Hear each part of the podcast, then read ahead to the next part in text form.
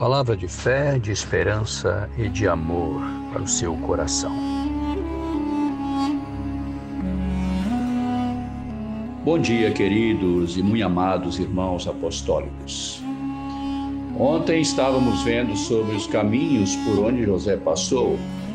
Eu mostrei que se alguém quer ser igual a José, então deve passar pelos caminhos que ele passou também, os quais não foram fáceis, né?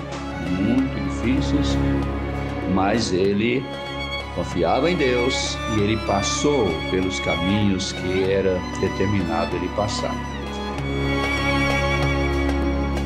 E ele teve dificuldades desde a sua infância, adolescência.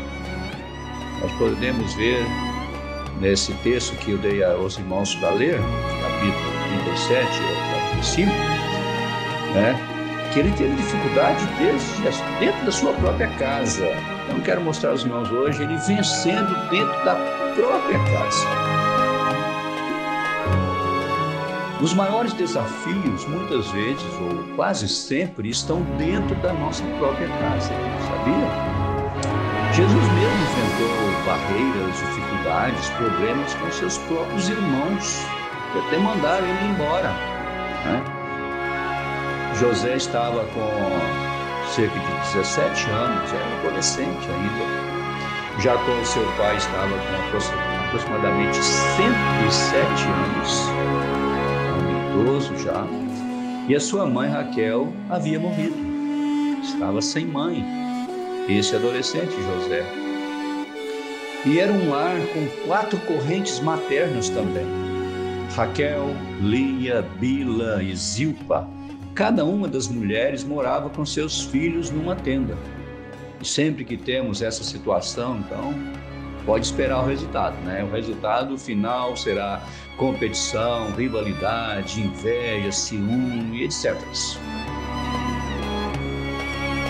O que dizer de filhos? De filhos né, com pais divorciados, filhos que vivem uma realidade parecida com a de José. Quantos problemas podem trazer para eles né, na sua vida toda? Traumas, alguns ressentimentos, é, alguma tristeza, um vazio dentro de si, né? e às vezes podem tomar decisões contrárias àquilo que os próprios pais ensinaram por causa de uma revolta que tem, que muitas vezes tais filhos até se sentem culpados pela situação da separação, do divórcio de seus pais. Então José vivia num lar é, assim meio bagunçado, né? e problemas lá. E José também era odiado dentro de sua própria casa pelos seus irmãos, como já vimos ontem, né? os seus próprios irmãos o invejavam, é, o invejava. Então, a gente vê que é, é difícil alguém crescer assim. Precisa muito da bênção de Deus, de apoio, né, para que seja alguém de bem na vida. Então José era odiado dentro da sua própria casa pelos seus próprios irmãos. Por quê? Primeiro, era amado pelo pai mais do que eles. O pai amava José mais do que os seus irmãos. Há um grande perigo aí. Versículo 30, o capítulo 37, versículo 4, lemos: Seu pai o amava mais do que a todos. Odiaram-no, portanto, né, os seus irmãos. É interessante que havia na família de José, desde Abraão, um espírito de preferência. Veja bem, Abraão tinha como filho preferido Isaac. Para Isaac, seu filho preferido era Esaú. E para Rebeca, era Jacó. Por sua vez, para Jacó, o filho preferido era José. Então, sempre que os pais agem assim, o que se tem na família é ressentimento, ódio, inveja, conflitos e uma série de coisas negativas e prejudiciais a vida daquele filho. A rejeição gera nas pessoas sentimentos malignos também. Em segundo lugar, nós vemos aqui que porque não era, porque não aceitava o comportamento errado deles, né? José não aceitava o comportamento de seus irmãos, porque eram comportamentos errados. e trazia é, as más notícias deles a seu pai. Então era odiado por isso. José não era um fofoqueiro, ele, era, ele apenas levava Deus a sério. Ele não compactuava com os pecados dos seus irmãos. Interessante que Paulo também diz alguma coisa, né? Assim, é, segundo Timóteo 3,12, nós lemos, e também todos que piamente querem viver em Cristo padecerão perseguições.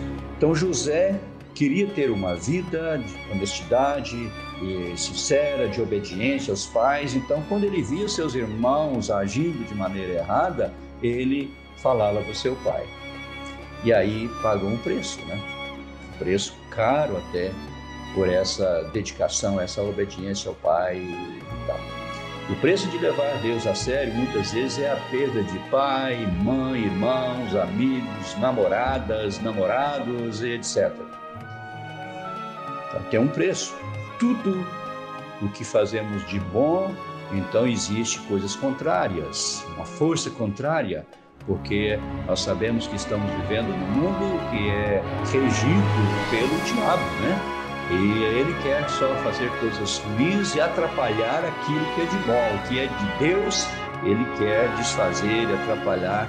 Por isso, tantas vezes sofremos perseguições, sofremos lutas e tentações, porque ele quer desfazer da obra de Deus na nossa vida.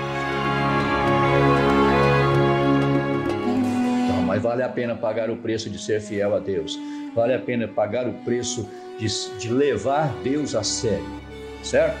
E em terceiro lugar, por fim, ele tinha sonhos para o futuro.